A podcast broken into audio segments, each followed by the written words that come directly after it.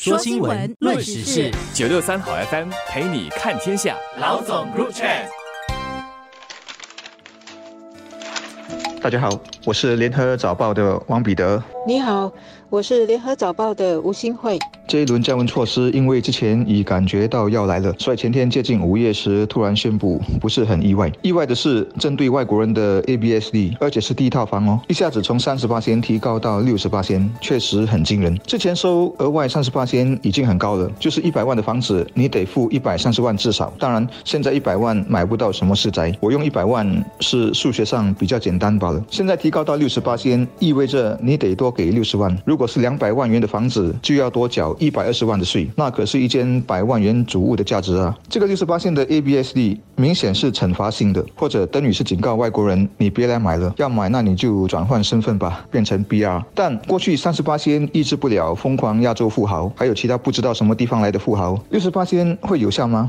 我不敢断定。新加坡当然是好地方，有其他房地产以外的附加值，但为了这个附加值，这份认可值得多支付六十八仙吗？如果还有人真的认为值得，可以在所不惜，那我就无语了。只能说贫穷限制了我的想象。政府又是半夜出手，宣布对本地的住宅房地产降温措施。隔天跟房地产有关的股价呢，就马上显著的下跌。这种反射性的反应是可以预料到的。分析师就认为，新的降温措施在短期内。会冷却外国买家和投资者对本地房地产市场的兴趣，发展商的那些股价呢，也预计会出现一些负面的反射反应。不过，对整体房地产来说呢，新一轮的降温措施是要达到稳定作用的，尤其是要优先照顾买房子来自住的新加坡买家。所以，政府一再强调，这次的降温措施只对百分之十的那些房地产交易受。影响，这当中呢，有七成的交易是来自。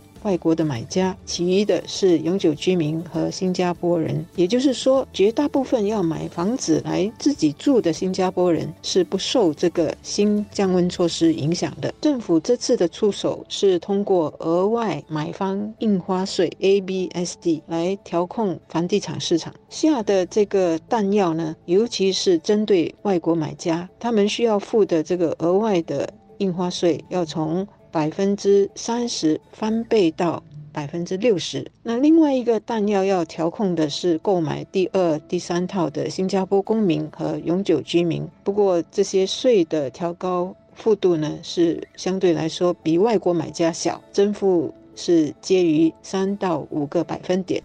外国人头脑怎么想我不知道，本地人我倒是挺清楚的。大家都对房地产有一份迷恋，毕竟东方人总认为什么都可以先放一边，房子是一定要先买的。中国人相亲第一句话总是问到：“你有房吗？”我们当然没有这样的露骨，但内心深处也是这个惯性思维。所以有年轻男女确定是不是要步入婚姻殿堂时，问的可能是：“我们去申请 BTO 好吗？”然后是看到这几年房价一直涨，你拉长几十年来看，也是成倍的涨幅，心里。难免焦虑，不止年轻人自己焦虑，父母也是担心孩子以后收入追不上，都想在能力范围内帮一下。最近不是要对付九十九对一的交易吗？要追讨避掉的税款。我想钻这个漏洞的人，除了避税或者要提高贷款额度，一部分也是为了孩子而这么做的，就是先替孩子买。其实为了能多买一套房，中国人夫妇还有假离婚的。现在新加坡人需缴的 ABSD。从十七八仙增加到二十八仙，会有人这么做吗？我不知道。不过如果真的有，我也不会太惊奇，因为房地产真的会让人疯狂。那为什么这次的降温措施弹药是针对外国人？国家发展部长李志深在接受媒体访问的时候就解释，过去几年呢，外国买家在本地的这个住宅交易量的占比大概是三八仙到四八仙。那么，二零二一年十二月到去年九月的这个降温措施，还有种种原因下来呢，也让本地的房地产市场开始有放缓的现象。不过呢，政府注意到，今年第一季外国买家对住宅交易量的占比起到了七八千，之前都是三四八仙嘛。如果不预先的采取措施，本地和外国人对住房投资的需求会继续的增长，那就会对那就会对买房子自住的新加坡人造成额外的压力。所以新一轮的这个措施是要抑制房地产投资者的需求，这样才可以保障。买房子自住的新加坡人的需要，尤其是使价格稳定下来，而不是居高不下。在本地的许多民生课题当中，住房是新加坡最关心的一大课题。其他有医药保健、教育和交通。但是近年来呢，因为这个住房供应碰上了冠病疫情，出现工程拖迟啊，而使供应量短缺，所以主物和私宅的价格。都一直在上涨，相关的租金也是，所以住房问题就一直捆绑着新加坡人的神经。除了在住房供应上不断的增加，政府近期呢也密切的关注房地产市场的需求。这次呢就看到外国人和本地人对投资房地产的这个势头在增加了，所以必须赶快采取行动来调控，才能够确保这个买房子自住的新加坡人的利益。当然，私宅市场价格稳定也。有助主物的价格稳定，否则那些本来要买私宅自住的买家呢，发现买不起，就只好转来主物转售市场购买主物，那主物转售的这个价格呢，就会节节攀升了。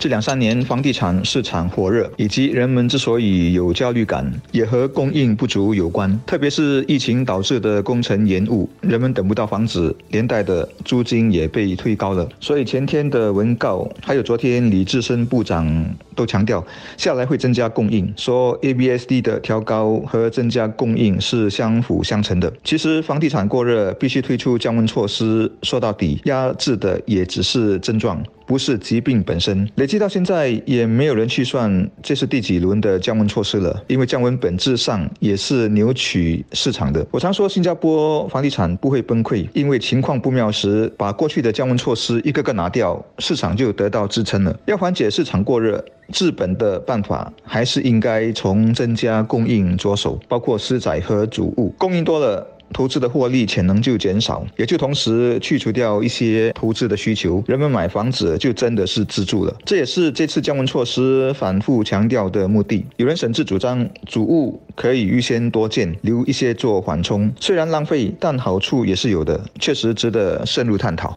总的来说，最新的降温措施是政府十六个月来呢推出的第三轮措施，每一次都是很有针对性的。而这一次从 ABSD 着手降温发出的信息是很清楚的，那就是新加坡的住房，无论是主屋或者是私宅，是要建来给。买来自住的新加坡人的。不过从另外一方面来看，外国买家增加了，原因很多，包括地缘政治引起区域的不稳定，让一些外国人把资金投来新加坡的房地产避险。还有呢，就是近年来新来新加坡设立家庭办公室的人也增加了，以及更多的。跨国集团在新加坡设立了区域总部，所以就有有更多的高端的外国人员来新加坡定居和工作。这种种原因，有些是对新加坡的经济是有好处的，所以也不能全怪外国买家涌进来买我们的房地产。政府要做的是继续稳定增加房子的供应，做好供需的平衡。